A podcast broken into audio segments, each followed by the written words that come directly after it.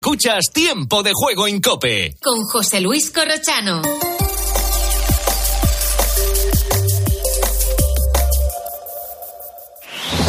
Última hora en Cope. Estar informado.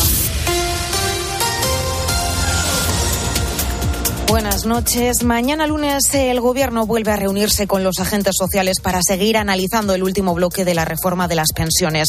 Como te venimos contando, los trabajadores podrán elegir si su pensión se calcula con los últimos 25 años cotizados, como hasta ahora, o con los 27 mejores de los últimos 29. Los sindicatos están de acuerdo, pero la patronal lo rechaza porque, entre otras cuestiones, conllevará una importante subida en las cotizaciones sociales. En pleno debate por esta reforma de las pensiones, el presidente del Gobierno ha cargado contra la COE. Por eso es tan importante subir el salario mínimo interprofesional como lo hemos subido. Por eso es relevante revalorizar las pensiones como lo hemos hecho durante estos años. Y por eso también le exigimos, por, cierto, a la patronal que se siente con los sindicatos y que aquellos beneficios que tienen las grandes empresas no se lo lleven solamente los de arriba, sino también los trabajadores y trabajadoras de esas grandes empresas. Y por eso se tienen que sentar para que la negociación colectiva esos beneficios sean repartidos con justicia. Por cierto, que el Senado francés acaba de dar luz verde a su polémica reforma de las pensiones que ha provocado un día más y ya van siete nuevas manifestaciones multitudinarias en distintos puntos del país. Por lo demás, las últimas horas han estado marcadas por los homenajes a las víctimas del 11M cuando se han cumplido 19 años del mayor atentado terrorista en Europa. En él, 192 personas, recordemos, fueron asesinadas y cerca de 2.000 resultaron heridas. En Madrid, en la estación de Atocha, la Puerta del Sol o el Parque del Retiro, las víctimas han sido recordadas con ofrendas florales y minutos de silencio. Alicia García. El kilómetro cero acogía el primero de los actos de homenaje. La presidenta de la Comunidad de Madrid y el alcalde de la capital depositaban una corona de laurel ante la placa en la Real Casa de Correos que recuerda a las víctimas y a los servicios de emergencia. El acto central se concentraba después en la estación de Atocha, epicentro de la masacre donde se soltaban 192 globos blancos.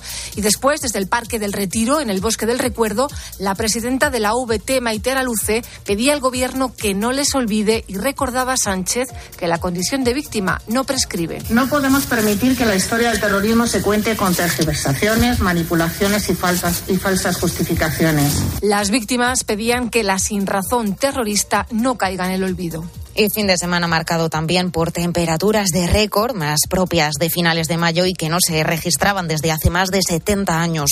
En varios puntos de la comunidad valenciana se han alcanzado los 30 grados. Ana Matamales. El poniente ha dejado temperaturas récord en la ciudad de Castellón, donde los termómetros han alcanzado los 30,8 grados, unas máximas que no se alcanzaban en la ciudad en el mes de marzo desde, atención, hace 78 años. Unos grados menos se han registrado en Valencia y Alicante en torno a los 28 29 grados. Aún así, temperaturas anómalas para este mes de marzo que al menos nos van a acompañar hasta el lunes y que ha provocado que la gente haya salido a la calle en manga corta, incluso en abanicos, para sofocar estas temperaturas. También hemos podido ver las playas y los paseos marítimos llenos en una imagen más propia del verano. Hoy domingo los termómetros van a seguir subiendo, aunque van a dar cierto respiro en el área mediterránea. En Canarias se van a volver a superar los 30 grados, mientras que el contraste lo encontramos en extremo norte peninsular, donde se esperan para hoy lluvias.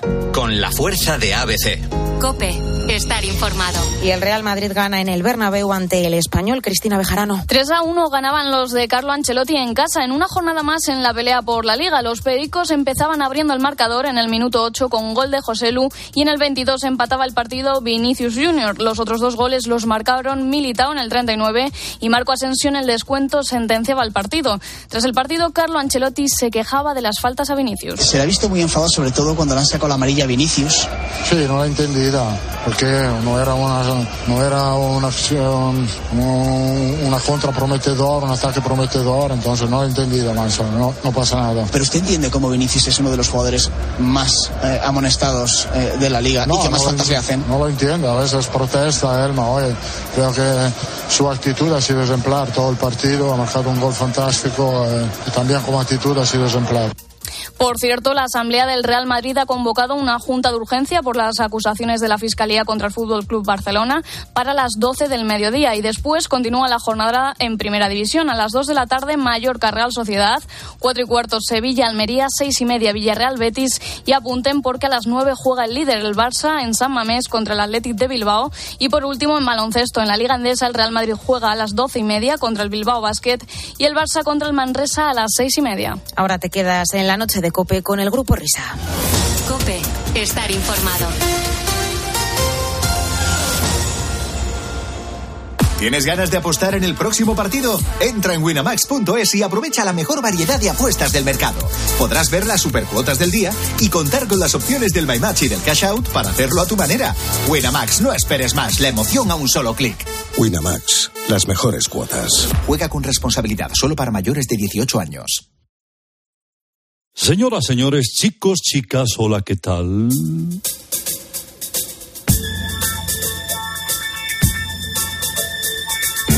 Una semana más aparezco por aquí para saludarles de madrugada y ponerles música.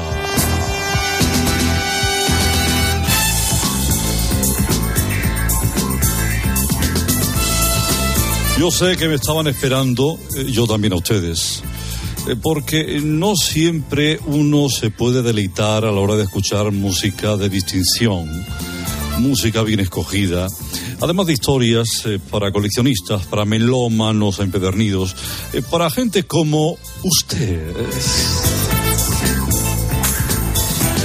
Pues ha sido un placer, señoras y señores, damas y caballeros, estar con todas y todos ustedes. Eh, la semana que viene habrá mucho más eh, y estaremos aquí eh, pues eh, para disfrutar de estos minutos impagables de radio. ¿Ya? Lo de, Ya lo de hoy está. no lo, lo de hoy no lo cobras. O sea, no pases por caja. el, el día de hoy no lo dan cuenta. Me están Sí, esperando la ya. flojita que me voy Ah, vale, jala, jala, venga, jala. Vamos a toda adiós, velocidad, a toda adiós. velocidad, rápido, Pepe. Comienza la noche del grupo Risa. Oh, coño, habrá que subirle el La de los insomnes, la de los borrachos, la de los colgados, la de los crápulas, la de los sonámbulos, la de los currantes, la de los amantes, la de los taxistas, la de los barrenderos, la de los pibones, la de los moscones, la del sonido hipersensible, la de la cadena. Las horas más paranoicas de la radio española. Si no hay prórroga. La noche del grupo Risa. En la técnica, alguien habrá. En el control central, vete tú a saber.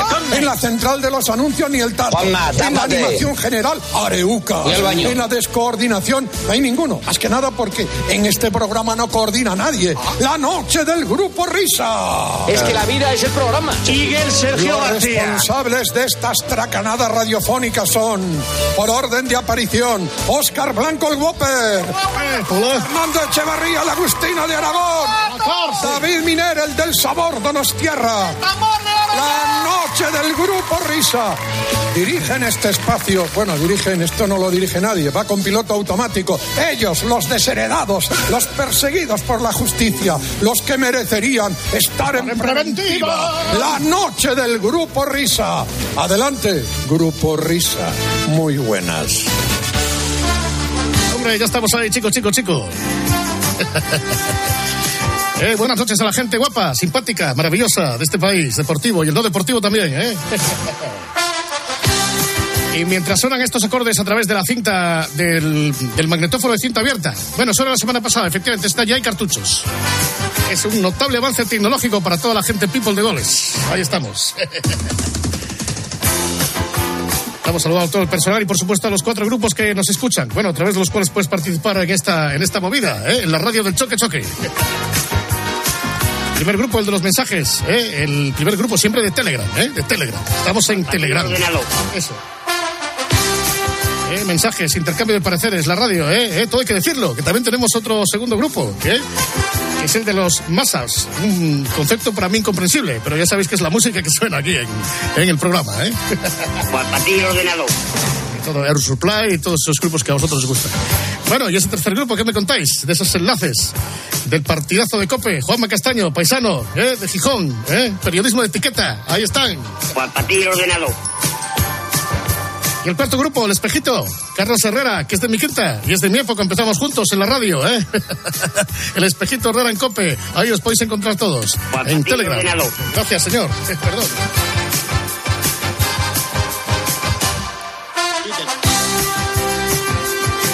Y se me ha olvidado la cuenta de Twitter, porque es que yo no sé, las redes sociales es un concepto para mí absolutamente inaccesible. Cuenta oficial de Twitter, eh, arroba Grupo Risa Cope. Patillo ordenado. Y por el mismo precio, el correo electrógeno. Grupo Risa arroba cope.es, eh. Ahora sí, ahora sí. Venga, vamos a- aquí a boxes que tenemos invitado. Señoras, señores, damas y caballeros, ladies and gentlemen, justamente la semana pasada a esta hora, la noticia en el mundo del deporte no era el Madrid, no era el Barça, no era Xavi, no era Vinicius, no era ni siquiera Enríquez Negreira. O sea, fijaros, la, la noticia tenía nombre y apellido. Sí, señor, Fernando Alonso. Primer podium, ¿eh? como diría el de la Morena, con el Anton Martín, que es el Aston Martin. Pues el Anton Martín que tenemos nuevo, fíjate que bien nos ha salido. Y hoy ha tenido la gentileza de acercarse por aquí, pues ese invitado, ¿verdad?, que hemos tenido y que tenemos tantos y tantos domingos, eh, que comparte mesa y mantel con nosotros, sobre- solo que la criatura pues se queda sin la paella, se queda sin el café y se queda sin el chupito del afilador porque nos tiene que contar la carrera. ¿Qué le vamos a hacer? Antonio Lobato, bienvenido, muy buenas. ¿Qué tal? ¿Cómo estáis? Aquí, Oh, aquí. Venga, vaya fiesta. Qué bueno. energía, macho, a estas horas de la madrugada. Bueno, no es el Tito Berni, pero es una radio seria, ¿eh? Por favor, que estamos aquí en la cadena COPE. Entonces, ¿qué? Nos ha salido bueno el melón este año, ¿eh? Nos ha salido bien, ¿eh? Así, el primer corte es prometedor. La primera raja de melón ha sido sabrosa y creo que el resto del melón puede, puede estar incluso mejor. Sí, sí, sí, sí. Pelotazo además de audiencia, ¿no? 653.000 espectadores compitiéndole al Barça Valencia ahí de tú a tú, ¿eh? Bueno, la Liga, la Liga no está tan de acuerdo porque creo que ha hecho un comunicado diciendo que, que no, que, que, que no les ganamos, que, que la, la Liga se ve en otras, eh, en otros, en otras plataformas y que entonces que la audiencia que no, no es así. Pero bueno, que da igual, es un éxito. Eh, Antonio, buenas noches, soy Javier Tebas, ¿cómo estamos? Muy bien, Javier. No, no, que lo único que habíamos dicho es que, claro, que nosotros dábamos el Barça en un canal y en otro canal, en dos canales de Movistar, pero bueno, no deja de ser discusiones de cifras y realmente lo habéis hecho muy bien, eh, porque realmente la audiencia ha sido extraordinaria. Pero bueno, ya sabes que nosotros siempre estamos para tocar las narices. No, pero Javier, independientemente de la audiencia, es una, es una barbaridad lo que hay en la calle, ¿eh? O sea, es, una locura. Eh, eh, empiezo, empiezo a sentir algo parecido a lo que me tocó vivir en los años de éxito, ¿no? En el principio de los 2000, 2005, 6, 7, que en la calle era difícil no cruzarte con alguien y que no te preguntara por Fernando. Y esto está volviendo a ocurrir. Ojo, porque además es la audiencia eh, que se mide por televisión. No contamos ni eh, ordenadores, ni tablets, ni móviles. Eh, es la audiencia base de la transmisión del otro día. Es más, yo quiero resaltar una cosa, Antonio, que, ojo, 15% o más de 15% de gente joven, lo cual quiere decir que esta gente joven, 18, 20 años, cuando ganaba los mundiales Fernando, tenían dos años. No, no, es que, a ver, me, me- me está pasando algo muy curioso. Eh, antes del 2021, en las temporadas 2020, 19, 18, éramos invisibles para la gente joven. O sea, yo iba por la calle y me paraba un tipo de 40 y me preguntaba, oye, este año Carlos, este año Fernando. Pero los chavales de 12, 13, 14 no veían la Fórmula 1. A partir de 2021 se engancharon otra vez. También es verdad que las redes sociales, Twitter y todo esto, está, ah, está ahora todo el mundo muy conectado con la Fórmula 1 y se comentan las carreras en directo y tal. Y, y ahora con la locura de este año de Carlos, de Fernando, eh, es increíble. O sea, los chavales jóvenes es que eh, me paran fotos, eh, Lobato, padre, no sé qué, una foto. Y yo les digo, pero tíos, ¿pero cuántos años tenéis? Si vosotros no, no, no habéis visto a Fernando competir. Y no, pero nuestro padre nos lo contó, nuestros padres nos lo contaban, y es muy grande, es, es padre como tú y tal. Es una locura, es increíble. Entre esto y la carrera del otro día te estás quitando años de encima, eh, tío. Te voy a decir una cosa. Eh, eh, acabo de. Bueno, esta tarde grabamos un programa, eh, vamos sobre ruedas. Yo he empezado el programa diciendo eso, que con el nuevo podio de Fernando, con, con este resurgir de Fernando con 41 años y volver a los tiempos del pasado, ostras, yo me siento más joven. Me siento como, como cuando casi empecé la, la Fórmula 1 hace 18 años. Ostras, mola, mola porque todos nos sentimos más jóvenes. Y también yo creo que Fernando reivindica un poco a los que ya tenemos una edad, que no porque tengamos una edad eh, somos menos competitivos, que, que, se pueden hacer cosas con, con, años. No, no, naturalmente. Además, tú sabes que aquí en España hacemos dos cosas muy bien, que es crear héroes con la misma facilidad que los destruimos sí. y luego cuando resurgen y renacen, como Fernando, ahora ya nos venimos arriba, lanzamos las campanas al vuelo y decimos, anda, vamos por Red Bull, vamos por Red Bull, que esto ya lo tenemos sí, comido. Sí. ¿Esto está lejos todavía o no? O por las mejoras y las evoluciones. ¿Algún pelotazo gordo podemos dar este año o no? Ay, a ver, este es el, el famoso soufflé, del que hablamos Pedro de la Rosa y yo que antes de que hiciera podio Fernando, todo, todo el mundo estaba en el suflé, el suflé, se nos va a desmontar el suflé. Y yo ya en la clasificación de, del sábado dije, el suflé se nos sale del horno ya, ya no cabe en el horno de lo grande que está siendo. Eh, a ver, yo creo que ahora mismo Aston Martin tiene eh, por los pelos el segundo mejor coche, veremos lo que hace Ferrari y sobre todo Mercedes, pero Red Bull está muy lejos, está muy lejos. Lo que pasa es que cambian las referencias y cambian los enemigos. Cuando acabó la temporada pasada, todo el mundo empezaba a, ay, Fernando se sube a Aston Martin, próxima aventura. ¿Quiénes serán los rivales? Entonces en Aston Martin y el propio Fernando decía, nuestros rivales va a ser eh, Alpine, va a ser McLaren y tal. Y claro, empezaron a aparecer rumores eh, de datos de túnel de viento y entonces eh, empezaban a decir, oye, que estos tíos igual van rápidos. Igual pueden ser, sí, los primeros del resto, es decir, estar por delante de McLaren y de Alpine. Total, que nos vamos a los test de pretemporada en Bahrein y los rumores que hay se confirman y no solo se confirman, sino que parece que puede ser el segundo más rápido en carrera, no una vuelta. Y dices tú, ostras, el suflé. Estás vendiendo un suflé. Y yo dije, va a ser segundo. Es el segundo mejor coche. Y se ha confirmado. Entonces ahora hay un nuevo cambio de enemigos. En los test de Bahrein cambiaron, abandonaron Alpine y McLaren y empezaron a centrarse en Mercedes y Ferrari y ahora, como son los primeros después de Red Bull, ahora hay que reducir la distancia con Red Bull. Eso no va a ser fácil. No va a ser fácil. Están, están en otra galaxia. O sea, ahora mismo en el arranque ha sido una, una pasada. Eh, han, bueno, hicieron doblete eh, fumándose un puro en la carrera. Con lo cual, algo tiene que pasar, ¿no? Tendría que caer un meteorito, eh, que tengan un, una pandemia solamente los de Red Bull. No sé, tiene que pasar algo, que se, que se golpee Checo Pérez con Verstappen para que pueda ganar eh, Fernando, ¿no? Y eso que no evolucione Ferrari o que no evolucione Mercedes, porque entonces eh, Aston Martin sufrirá. Pero tú no te retiras de esto sin la victoria 33. ¿Eh? Yo creo que la 33. De, depende un poco de cuánto aguante Fernando y cuánto aguante yo.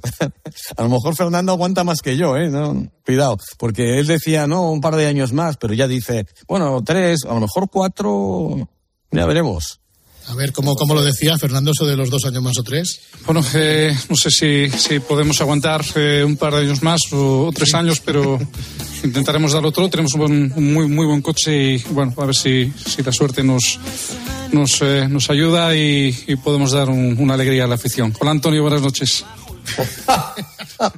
Ostras, ha, ha, ha, habido un momento que he dudado, ¿eh? Ha dudado, ¿eh?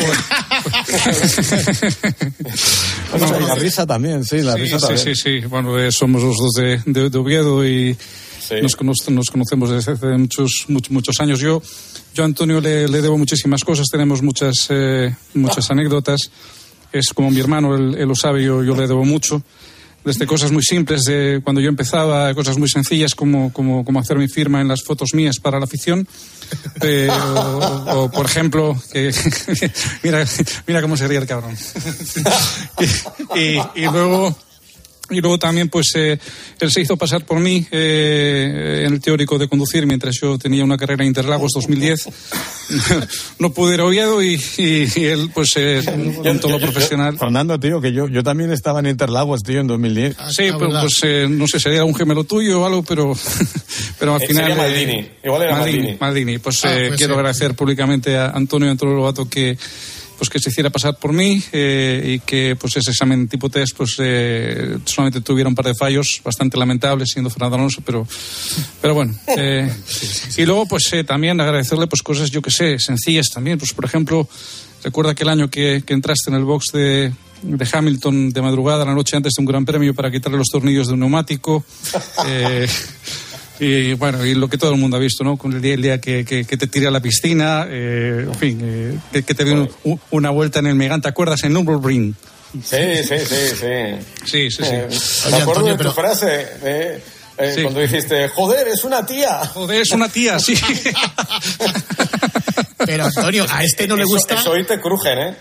Sí, es verdad, sí. Hoy con los de poder. Bueno, eh, no, no, no, voy a hablar. No, no, voy a hablar, Antonio, que a este no le gusta perder ni a las chapas, ¿no? A nada, nada, nada, nada. O sea, es que este, este tío, yo me acuerdo cuando. Es, este era peligroso cuando yo hacía el mundial y tenía que ir a todas las carreras porque era por, por, por momentos. Un día le dio por jugar al baloncesto. Y entonces había que jugar al baloncesto siempre. Y claro, jugar al baloncesto con, con él no es, eh, no es fácil, sobre todo si lo haces bien.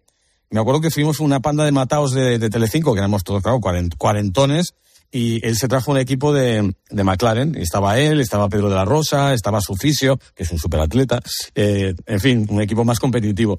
Pista de baloncesto en Canadá, en un pabellón que habían alquilado y tal. Estábamos igualados, nos ganaron por un punto, y entonces, como ganarnos por un punto no era suficientemente humillante, dijo, no, no, no, pillar otra hora de, de pabellón. Y le dijeron, no, Fernando, es que estaba ocupado el pabellón. Pues vamos a la calle a buscar una cancha. Y estuvimos con los coches buscando en los barrios periféricos de Montreal una cancha callejera para jugar. Y nos pusimos a jugar con Fernando Alonso, bicampeón del mundo, en una calle. Bueno, había ahí unos chavales jugando que flipaban. Y hasta que ya acabamos destrozados todos los cuarentones, ya no podíamos con nuestra alma, y ya ganaste bien, ¿eh? Ganaste bien y entonces ya te quedaste relajado. Ay. Me acuerdo, me acuerdo que los vi a ellos, quitaros de aquí, desgraciados. Y, entramos nosotros y, y, al final pues terminamos el partido, lo terminamos bien, ¿eh? Al final ya nos ganamos de paliza, 101-2. Sí, sí. 101-2. Sí, sí. Oye, no sé, al final incluso, como creo que el, el delito prescrito, eh, ¿llegó a tener lugar un partido de fútbol Renault-Ferrari Alonso Schumacher? Se, eh, se, se jugaba, se jugaba todos los años. Lo que pasa es que la prensa no lo sabía, eh, no era público, y se llevaba muy en secreto y, tuve la suerte de que un día Fernando me invitó a mí a, ir a, verlo, eh, con el compromiso de que no iba a decir nada y que no podía decir nada en esos momentos, ¿no? Y sí, me enteré que, que jugaban cada año. Esta vez fue en Inglaterra y, y sí, jugaron. Bueno, ¿y qué tal tu experiencia, Antonio, por ejemplo, como gregario de Fernando en la bici? Mal, mal, mal, mal. Eso era terrible, eso era terrible. Cuando dejó el baloncesto profesional, se pasó al ciclismo profesional, ¿no? Y entonces hacía una especie de, a ver, era una pachanga de amigos, era una reunión de amigos en, en verano, en agosto, en el parón de verano, y, y, había varias etapas, te mandaba por mail las etapas, cómo iban a ser, la composición de los el equipos. libro de ruta. Sí, no, no, perdona, libro de ruta, puertos que se subían, tal, kilometrajes, tal. Y entonces el equipo, el equipo era el equipo de, de, españoles y el equipo de italianos, porque claro, en aquella época pues había muchos de Ferrari, muchos amigos suyos italianos y tal. Y, entonces era Italia frente a España. Entonces antes de salir en cada etapa él te daba una charla. Te decía, a ver, eh, el puerto empieza aquí. El puerto empieza aquí. Si, si sale un italiano, Antonio, tú vas, tú vas detrás. Ah, por él, detrás. Sí, así. Entonces, claro, tú estabas deseando que no saltara un italiano, porque encima si vas justo tú, pues decías, me cago en la leche. Total, que saltó un italiano. Y entonces, claro, grito desde atrás, ¡Lobit! Entonces te, salí corriendo, bueno, salí sprintando para pegarme a la rueda del italiano. Entonces yo me iba con el italiano, vigilándole. Y luego ya en la parte final del puerto llegaba Fernando con, con los cracks, con los ases de los italianos, para pasarnos y disputar la, la, victoria. Digo que Fernando entonces hacía de jefe de filas y de director deportivo, hacía de Chavarri, de Mínguez, etcétera, ¿no? Y, y, y, de estrella, o sea, es que era eh, la estrella. Era divertido. Lo que pasa es que había momentos en los que se arriesgaba demasiado. Porque yo me acuerdo bajar a algún puerto a más de ochenta y tantos kilómetros por hora, que luego nos cogía el manager de Fernando y nos echaba unas broncas y decía, estáis locos, os vais a matar. Y yo, pero no, este, este, no, este, no, este, y tú también, estáis todos locos esto hay que acabar con esto. Y la verdad es que daba miedo, ¿eh? daba bastante miedo. Bueno, entonces estamos con Antonio Lobato, natural de Oviedo, naturalmente del Oviedo, supongo, ¿no? No sea del Sporting. Eh, bueno, a ver, soy del Atlético de Madrid y tengo cariño por los dos equipos eh, eh, asturianos, el de Oviedo y el Sporting. He, he, de decir que yo soy de Oviedo, pero mi madre es de Gijón y que el primer partido de liga que vi en mi vida fue un Sporting Las Palmas. O sea que, en fin. Y luego hice muchos partidos, eh, como antes que cocinero fui fraile, hice muchos partidos de, en la radio y, y me tocaron hacer muchos partidos de, del Oviedo y, y la verdad es que le tengo mucho cariño al Oviedo y, y al Sporting. Oye, dime una, dime una cosa. Entonces, de chaval, ¿tú querías ser torero? bueno, yo quería ser torero y luego quise ser volantero. Volantero es el que lleva lo, el volante. O sea, quería, quería conducir, porque veía a mi padre con el coche y para mí era mi héroe, ¿no? Conducía coches. Eh, fíjate de dónde acabé, de querer ser volantero a estar narrando las carreras de los mejores volanteros de, del mundo, ¿no? Eh, luego quise ser médico, como mi padre, pero la cosa se complicó porque yo no era muy bueno en matemáticas y había que ir por ciencias y, uf, y al final, mira, me dio por el periodismo, que era muy arriesgado en aquellos días eh, dedicarte a ser periodista porque para un tío que estaba en Oviedo tenía que dejarlo todo e irse a otra ciudad, en mi caso Madrid. No, no había facultad y, ahí. Y entonces, bueno, ya, pero no salió mal, no salió muy mal. No, no, pero claro, tendrías que ser periodista vocacional casi, para dejar Oviedo, para dejar los amigos, los colegas, la novia, los familias. Todo, etcétera. todo, todo, lo dejé todo. Eh, hasta que de repente eh, desembocas en el ABC, eh, delante de Luis Marianzón, me supongo, ¿Sí? un, un, tío recién acabado la carrera, delante de Luis Marianzón, te tendría que imponer, ¿no? Sí, bueno, de hecho no había terminado la carrera todavía, estaba en quinto y me, me metí en la escuela de prácticas, bueno, pasé una selección y, y me acuerdo que eh, el culpable de que, bueno, parte de, de, la culpa de que yo me haya dedicado al deporte, la tiene Anson y el diario ABC, porque me acuerdo que el primer día me, me, me, dieron una hojita y teníamos que rellenar todos los 13 que habíamos pasado las pruebas de, de más de 500, teníamos que rellenar en qué secciones queríamos trabajar. Y había tres opciones. Y yo me acuerdo que puse eh, internacional, cultura y, y, luego puse reportajes o algo así. Y me metieron en deportes. Ah. Y, y yo dije, ah, bueno, vale, me gustan los deportes porque siempre me han gustado. Y yo, bueno, va, pues vale. Y desde entonces, desde esa decisión de ABC y del señor Alson, pues ah, mira, aquí sigo. Exactamente. Y luego que es Radio España y Onda Cero, ¿es? Sí, Radio España, Onda Cero, Telecinco, y a partir de ahí. En los años que estuviste en Onda Cero, que es cuando arranca, entre el 91 y el 94, claro, yo estaba allí, pero yo estaba en Zaragoza, en la emisora de Zaragoza. Uh, claro, tú tenías que estar con JJ, con, con Muñoz y con el sempiterno sí. Chema del Olmo, por ejemplo, ¿no? Sí, sí, sí, con todos ellos, con todos ellos, con Alfonso Azuara, que también trabajó en aquellos años, que en paz descanse, que se murió este año. Y sí, sí, una relación que además eh, estamos haciendo cosas buenas, ¿eh? Me acuerdo de la transmisión de, de la retransmisión que hicimos de los Juegos Olímpicos en Barcelona, me acuerdo de, de hacer el, el, programa por nocturno compitiendo con José María García y con José Ramón de la Morena. Eh, años interesantes de radio, ¿eh? años muy interesantes y una escuela espectacular. Efectivamente. ¿Tú llegaste a hacer la vuelta en la radio? Buah, hice cinco vueltas en la radio y un giro de Italia en la tele. Eh, a ver si has sido tú, a ver si has sido tú. Creo que le he contado esta anécdota alguna vez, pero es que es como si la estuviera escuchando ahora mismo. Creo que era el año 93. Entonces era eh, un servicio informativo, yo entraba después. Y dice, no sé quién era la que hacía el informativo. Última hora de la Vuelta Ciclista España, eh, Jesús Carrillo. Y le abren el mío Carrillo y alguien dice, mira qué tetas. Y dice Carrillo, no. ¿dónde, dónde? Y dice, eso es lo que se escuchó en antena. No. Te lo juro. Ya estaba pues tirado por el suelo. Y nosotros parece que tenemos dificultades con. pero, no, pero no, me escuchaste mal. Sería, mira qué ruedas. Pues podía ser. Sí, pero de, sí, pero... sí, sí, sí, sí, sí, sí, Oye, pero yo no era, ¿eh? Yo no era. Yo estaba en el. Yo iba, yo iba en la moto. Olmo, fue Chema del Olmo. Pues dijo, mira qué rueda. Y enseguida Carrillo dice, ¿dónde, dónde? fue una cosa extraordinaria. Y luego, claro, pues ya das el salto a la televisión, ya haces tus programas de mediodía, ya eres su director de deportes en Telecinco con J, imagino también, ¿no? Sí, al principio sí, luego J se marcha y me quedo yo solo y me convierto en jefe de deportes de Telecinco y nada, ahí aguantando muchos años con muchas dificultades porque no teníamos fútbol, no había casi apuesta por el deporte, no teníamos ni siquiera los resúmenes del fútbol. De hecho, además Telecinco en aquella época se metieron en una historia legal contra la liga y entonces eh, eh, conseguíamos meter cámaras pero nos ponían a ras de suelo, con lo cual solo se veían piernas. Ostras, era muy difícil hacer información deportiva en aquellos años. Hasta que en el año 2003 se cruza por tu camino Fernando Alonso. ¿Cómo, cómo fue el, el, primer encuentro? Eh, es, es, curioso porque yo empiezo a narrar la Fórmula 1 en 2004, pero sí le conozco eh, en 2003, porque de hecho me mandan, antes de que empiece la temporada, me mandan a, a Oviedo y me dice, me dice mi jefe, que era Juan Pedro Valentín, me dice, Antonio, ¿te vas a ir a Oviedo? ¿Vas a hacerle una entrevista a Fernando Alonso para abrir el informativo? Y yo, ¿perdona? Y dice, sí, porque vamos a anunciar que retransmitimos este año la Fórmula 1. Y yo, ostras. Y yo, ¿qué, ¿qué, me estás contando? Y dice, sí, sí, sí, sí, entonces vamos a ir a Oviedo, nos, nos recibe. Y yo, vale, vale, vale, vale. Entonces me acuerdo que llegué en avión a, a al aeropuerto de Asturias, y él llegaba en otro vuelo desde, desde Oxford, desde, bueno, desde Inglaterra. Entonces ahí le conocí. Y entonces hombre, Fernando, ¿qué tal? Soy Antonio. Ah, ahora, ¿me haces tú la entrevista? Y yo, sí. Dice, pero ¿vais a abrir el, informativo con, con, con, la entrevista? Y yo, sí, sí, sí, en directo, contigo, abrimos el informativo y damos la noticia de que damos la Fórmula 1. ¡Ostras!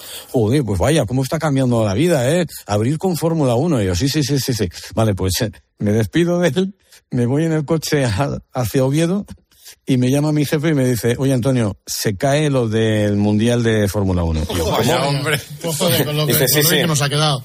Que este año que se ha caído, ha habido un problema en la negociación y tal, pero para 2024 sí. Y vale, pues entonces, ¿qué hago con Fernando? Dice, no, haces la entrevista, pero no dirás nada del Mundial porque no lo vamos a dar. Y de hecho no lo dimos, lo, lo, lo dio Televisión Española ese primer año. Me acuerdo cuando estábamos preparando la entrevista, eh, vi el, el tipo de, de, persona que era Fernando. O sea, eh, y la intensidad que tenía ese tío que estaba sentado enfrente de mí, que además era como un lobo que escrutaba todo a su alrededor, tímido, muy tímido, muy introvertido, eh, pero que tenía una mirada poderosa. O sea, era un tío que veías que desprendía una energía eh, bestial.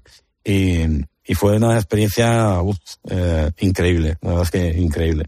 Y ese año nada, pues yo desaparecí de su vida y ya al año siguiente empecé a darle la matraca. Esa, esa, esa forma de ser, sobre todo al principio introvertida de Fernando, algunos, porque a veces incluso me ha pasado a mí, la hemos equivocado con cierta osquedad, con cierto borderío o no?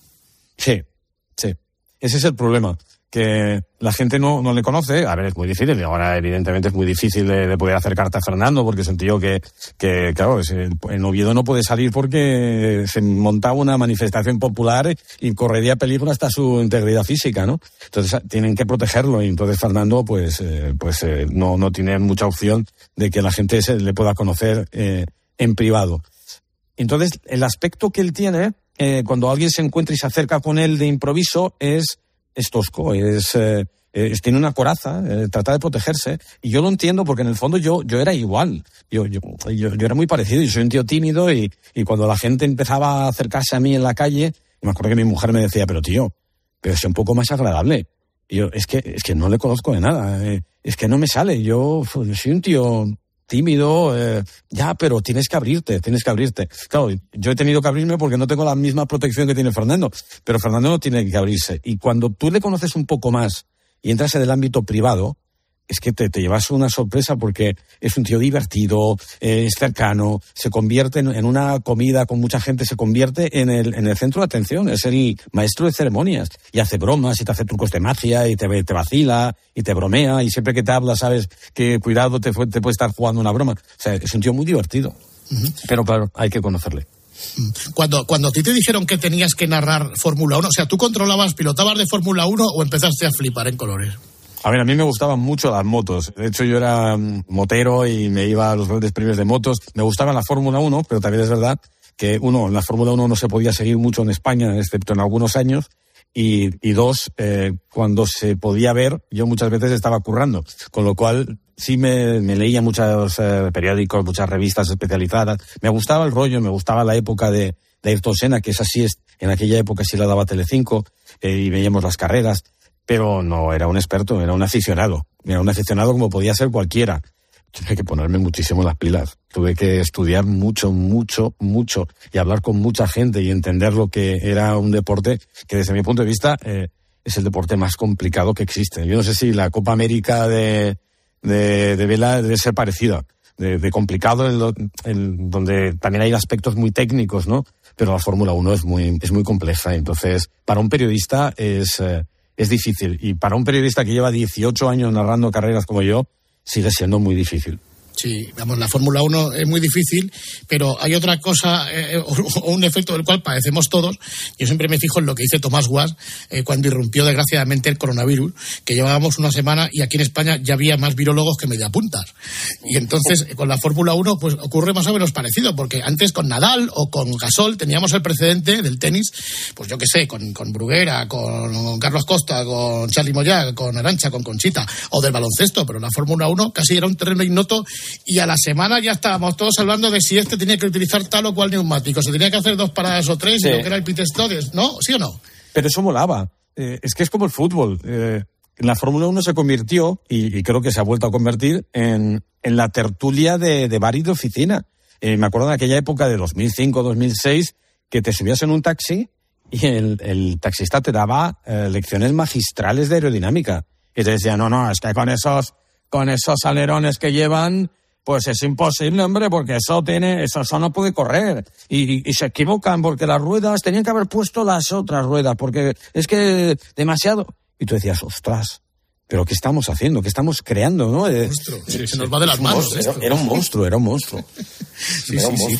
Eh, ¿Recuerdas tu primera carrera entonces, la que, la, tu primera transmisión? Como para no olvidarla. Fue, fue terrible. O sea, fue terrible el, el fin de semana en general. Porque, a ver, yo era un, era un manojo de nervios. O sea, tenía un marrón muy gordo que me habían colocado. Porque yo no iba a narrar. O sea, en principio yo no era el encargado de narrar. A mí me dijeron que como jefe de deportes tenía que organizar y dirigir eh, las retransmisiones. Luego me, me, me, dijeron, y además vas a viajar, vas a presentar. Nos falta un narrador. Entonces yo monté el equipo, teníamos más o menos algunas ideas de qué queríamos hacer y tal, pero nos faltaba el narrador y busqué narradores y no les gustó ninguno. Y al final me, me metieron a mí. Entonces yo lo tenía que hacer todo, era el hombre de orquesta. Y me acuerdo que técnicamente teníamos una prueba el, el domingo, antes de empezar nuestro previo, teníamos un previo de, creo que eran de 40 minutos, no, 30 minutos, 30 minutos de previo.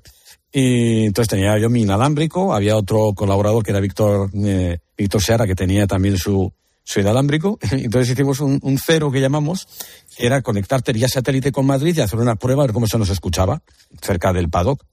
Los inalámbricos aguantaron cinco minutos. A los cinco minutos se quedaron sin, pilas.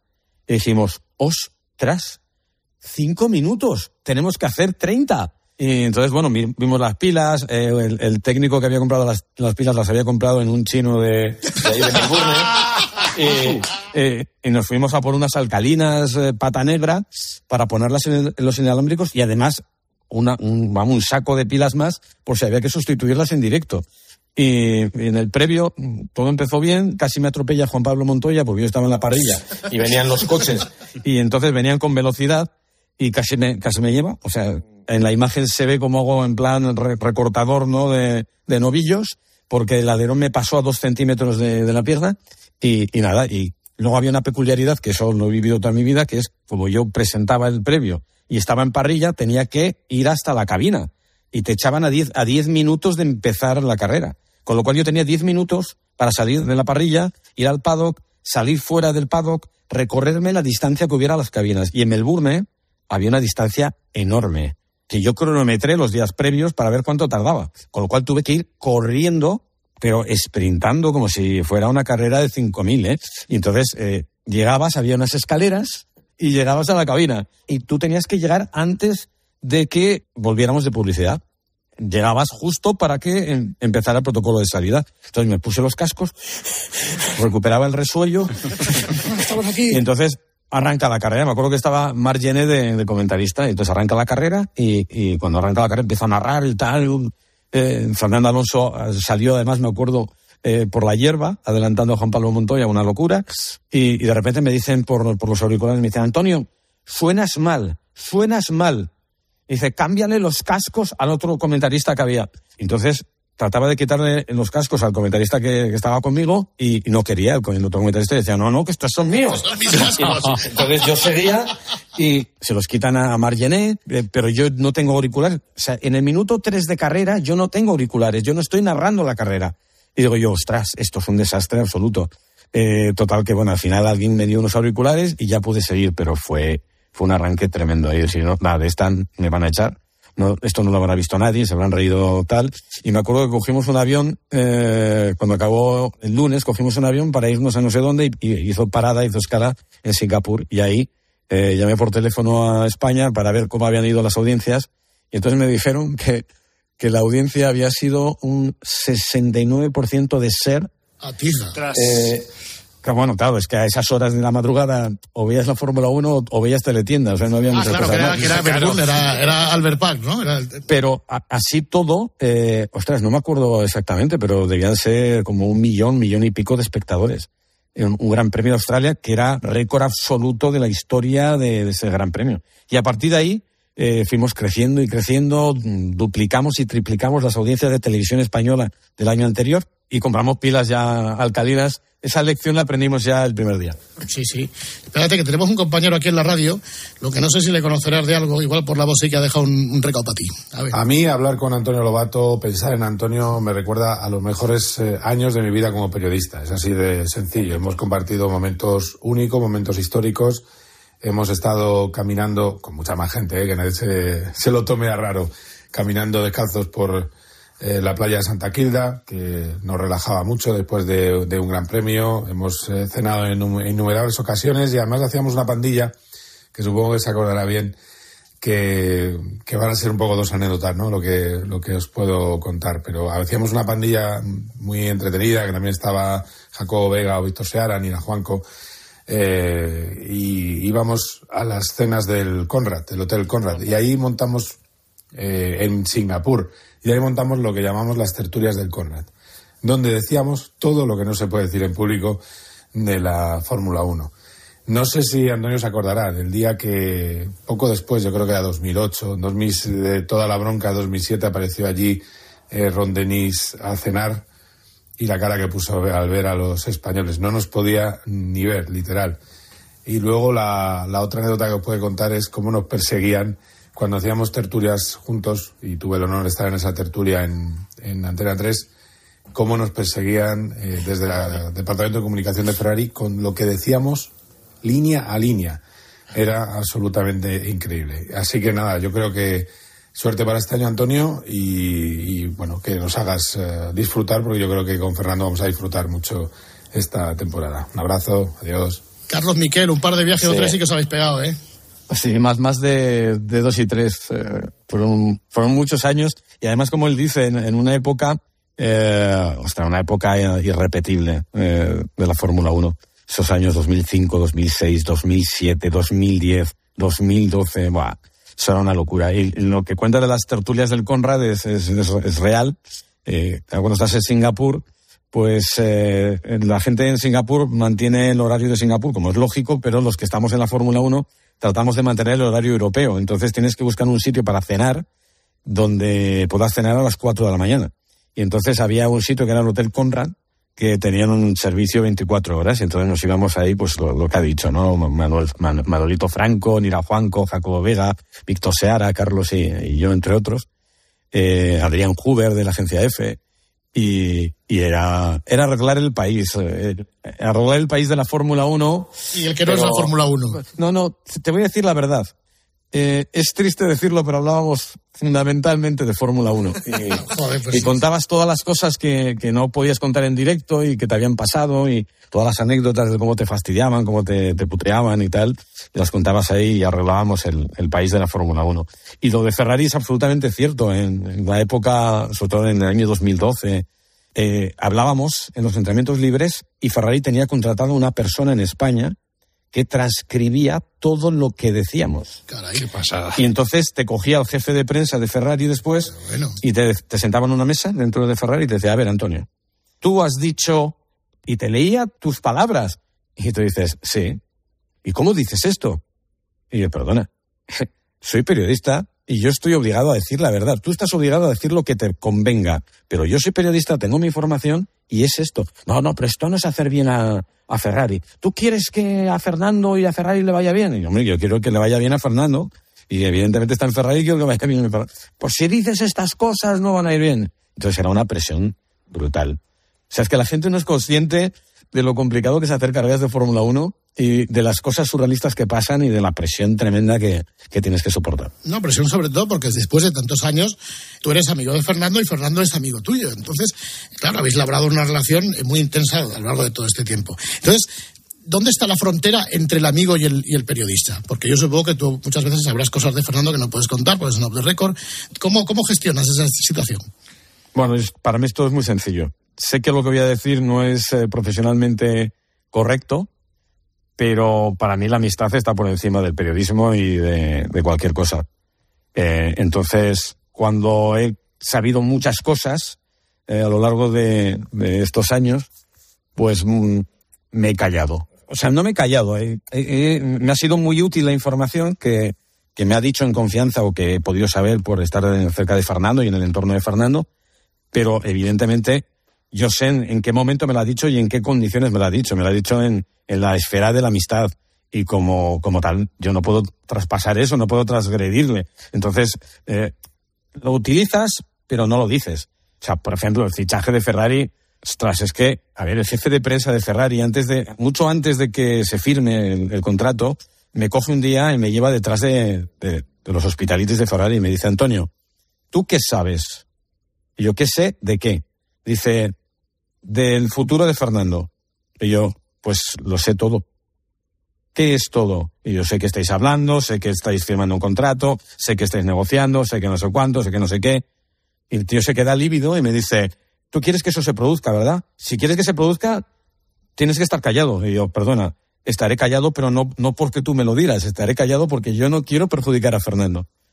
Cuando ya ficha por Ferrari, primer gran premio, claro, yo durante los años de Renault, yo me pasaba muchas horas sentado con Fernando en, el hospitality de, Renault, tomando cafés, comiendo, eh, pues eh, me te llamaba, decía vente y hablábamos fundamentalmente de otras cosas, ¿eh? hablábamos de, de, bicis, hablábamos de, viajes, hablábamos de nuestra vida y eso yo creo que también le ayudaba porque no era el típico periodista que iba a buscar información, a preguntarle, que luego surgía, ¿no? Y, pero, pero yo no, no, no, trataba de forzar ese tema. Sí, pero creo que vas a ir a rascar ahí a ver qué saca. Exacto. Entonces, bueno, éramos pues los tíos que nos llevábamos de, de, puta madre y que teníamos una complicidad y que estábamos ahí juntos y que le venía bien a él y me venía bien a mí. Y entonces cuando empieza en Ferrari, me dice, me coge el jefe de prensa, que era el mismo en, en la última vez, y me dice, Antonio, ya sé que vosotros sois amigos, que estáis juntos mucho tiempo y tal. Dice, pero una cosa, Claro, en Ferrari había dos hospitalities, el de, el de pilotos y el equipo y el de prensa, uno específico de prensa. A mí no me permitían entrar en el de pilotos y el equipo. Yo tenía que estar en el de prensa. Entonces me dice, si tú y Fernando queréis estar juntos y hablar, Fernando tendrá que venir al hospitality de prensa, porque tú no podrás ir al otro. Y yo, vale. Entonces Fernando, el primer o segundo día, vino al de prensa, se sentó conmigo en una mesa, pero ¿qué ocurrió? Que aparecieron todos los periodistas italianos, internacionales, empezaron a acercarse a la mesa, tal. Y entonces Fernando me dice, tío, yo lo siento, pero es que me voy. Entonces, Vámonos al otro, eh, Antonio, yo aquí no aguanto. Vamos. ya, pues, ya, pues, Fernando, yo no, yo no podía ir al otro, ese era el... Te iba a preguntar, volviendo al tema de las audiencias, digo para la gente, la gente menuda, vosotros que sois jóvenes, ese 15% de jóvenes que ve ahora la Fórmula 1 en, en, en Dazón, el mayor récord de audiencia de los mundiales de Alonso, ¿qué carrera fue? ¿Y cuántos espectadores? Uh, uh, creo que es que dudo, no sé si fue el Gran Premio de Brasil 2005 o el de 2006 o el de 2007. Están todos muy parejos, ¿eh? Son medias de durante toda la carrera de 7 millones y pico de espectadores con picos de 14 millones. 14 millones de espectadores. Sí. Y claro, bueno, pues ya mm, digamos que ya os imagináis el paisaje y entonces tú ya en 2015 lo dejas durante dos años porque ya explotas. Porque tú, claro, ¿cuántas maletas de Antonio Lobato circulaban por el mundo en una temporada? Bueno, circulaba una. He tenido fortuna en esa historia porque no se me rompían mucho, pero pero era duro. O sea, el problema no, no eran las maletas, el problema era, era la vida. La vida era un desorden total. Me tiré 12 años viajando, alrededor de 180, 190 días por año. Eh, ostras, no es fácil, ¿eh? No es fácil. Yo me acuerdo que mi mujer me... O sea, es lo que más le cabreaba era que la maleta siempre estaba en la habitación. A ver, la gente que se hace un viaje de trabajo esporádicamente y entonces pues hace la maleta, una maletita corta para dos días, se va, vuelve y guarda la maleta porque a lo mejor no viaja hasta dentro de un mes. Claro, yo viajaba prácticamente cada semana. Entonces, rellenaba para el siguiente viaje. Entonces, esa sensación de que la maleta estuviera siempre ahí, me decía mi mujer, es que esto es como, oh, estás recordándome que ahora estás pero que te vas. Sí, sí. Bueno, y además, sin quererlo, pero tú eras una estrella del rock, claro, y, y entonces, claro, cuando tú llegas, ¿era para ti difícil ir a tomar una cerveza, ir a la playa, ir a comer cuando volvías aquí a España, aquí a Madrid, en Oviedo? De- Dependía, dependía un poco del sitio. O sea, en Madrid, a ver, yo creo que en Madrid la gente está más acostumbrada a, a ver caras conocidas y, y famoseo. En Asturias era una locura porque primero Fernando era de ahí y también, pues, va menos gente famosa por las calles de Oviedo. Y yo siempre he tratado de hacer lo mismo que hacía cuando no me conocía nadie.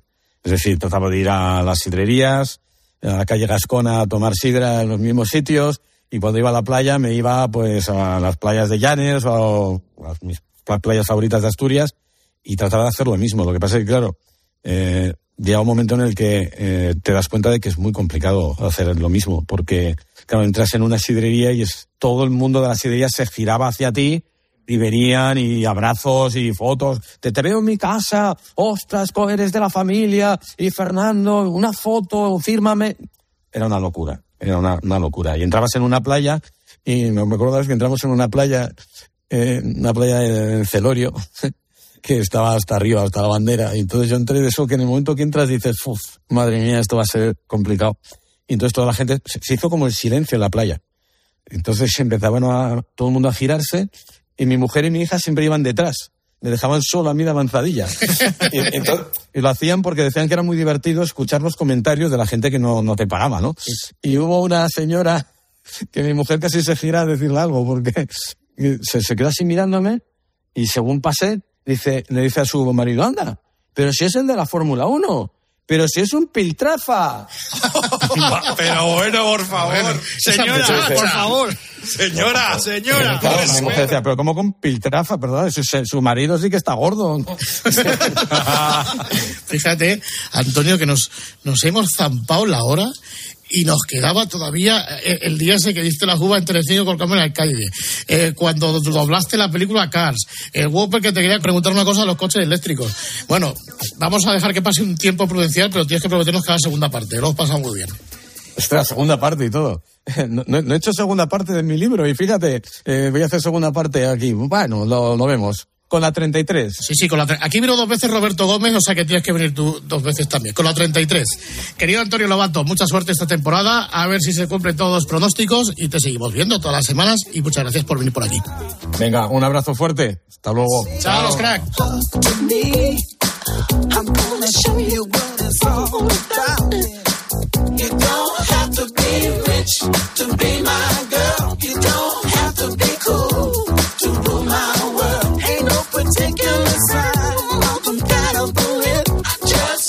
your extra time and your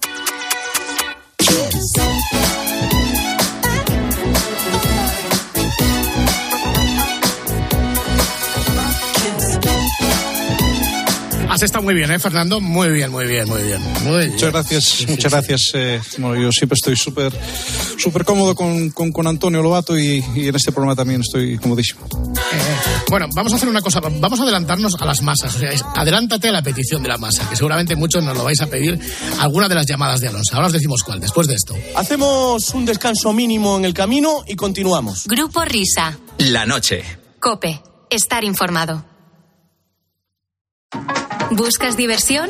Bueno, una vez al año. Esta es la frecuencia recomendable con la que deberíamos revisar nuestros ogos. ¿Qué va, ¿Qué va esto?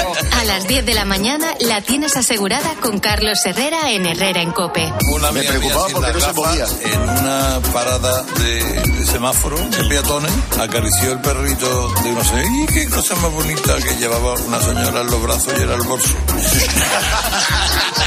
Escucha Herrera en Cope. De lunes a viernes de 6 a 1 del mediodía. Con Carlos Herrera.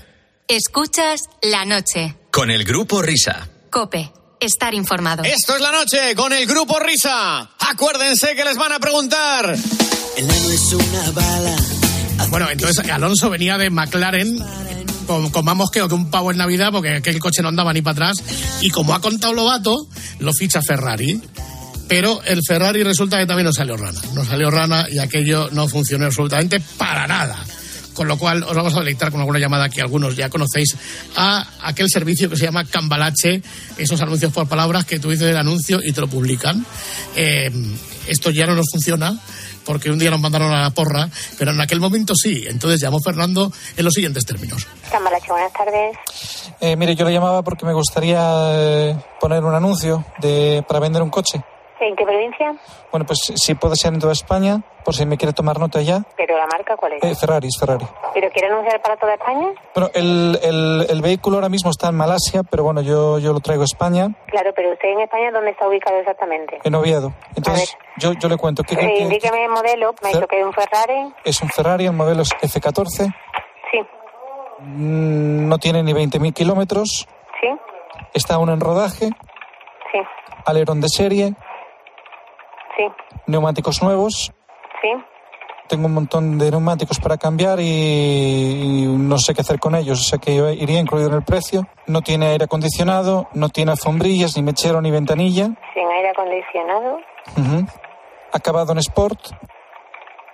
Sí. Sí, em, si, si es tan amable, ¿me podría decir lo que llevamos puesto? Ferrari F14, 20 ki- 20.000 kilómetros, aún en rodaje, alerón de serie, neumáticos nuevos, color rojo, neumáticos de recambio, sin aire acondicionado, mechero y ventanilla, punto, acabado en, es- acabado en Sport. Perfecto. Eh, pegatinas de competición. Sí. Lo entrego con casco. Talla XL. Sí. Ha dormido siempre en garaje. Sí. Solamente lo saco los domingos.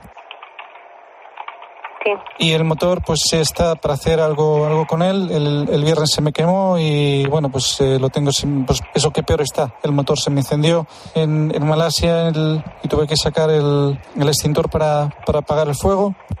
Pero eso sí, Pero como mo- motor para reparar, ¿usted cómo lo pondría? pues así.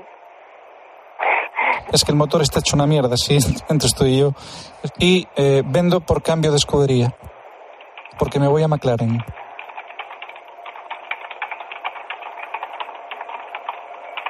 Si es usted tan amable decirme la segunda parte, ¿me puede leer, por favor, si es tan amable? Sí, dígame el precio. Pre- precio a convenir. ¿Usted, ¿Usted cuánto pagaría por el coche? Si el- Mm, Sinceramente no tengo ni idea. es que como el motor está mal, pues eh, pon- ponga usted eh, 200 euros negociables. ¿200 euros negociables? Sí, porque lo que más lo que más cuesta en un Ferrari es, es precisamente el motor. El resto de la carrocería es, es exactamente lo mismo. Es como un coche normal, es como un Seat.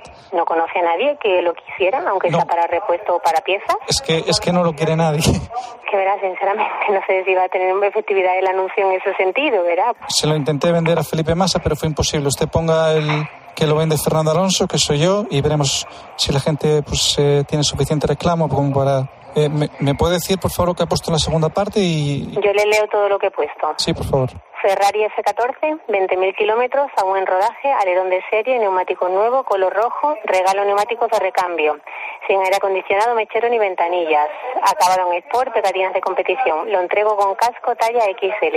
Ha dormido siempre en garaje, solo uso los domingos, motor para reparar, vendo por cambio de escudería, precio a convenir. Solamente falta una cosa que ponga usted al final, que es que es, eh, es coche de Fernando Alonso y que se pongan en contacto conmigo. Espera un segundito. Sí. Por favor, eh, atiéndame que se me acaba la gasolina. Sí, el teléfono. Yo prefiero poner un correo electrónico porque si pongo mi teléfono, pues, Vale, pues dígame. A ver, Fernando. Sí. Punto Alonso, arroba Ferrari no anda. Ferrari no anda. Ferrari no anda. Punto es. Punto muerto. ¿Punto qué? Punto muerto. De acuerdo, pues muy bien. Perfecto, me lo podría. Fernando.alonso arroba ferrarinoanda.es punto muerto. Perfecto, pues muchísimas gracias, ¿eh? Así. Nada, usted por su llamada. Buenos días. Así usted muy amable. Usted no lo quiere, ¿no? Me he liado yo. Primero fue McLaren, no, Ferrari y luego McLaren. Bueno, es igual, el coche no andaba de ninguna de las maneras. Así que qué. Oye, me encanta lo de la talla del casco XL. Yo creo que Sí, en sí. realidad era XXL, pero no lo queríamos Sí, decir. Exactamente.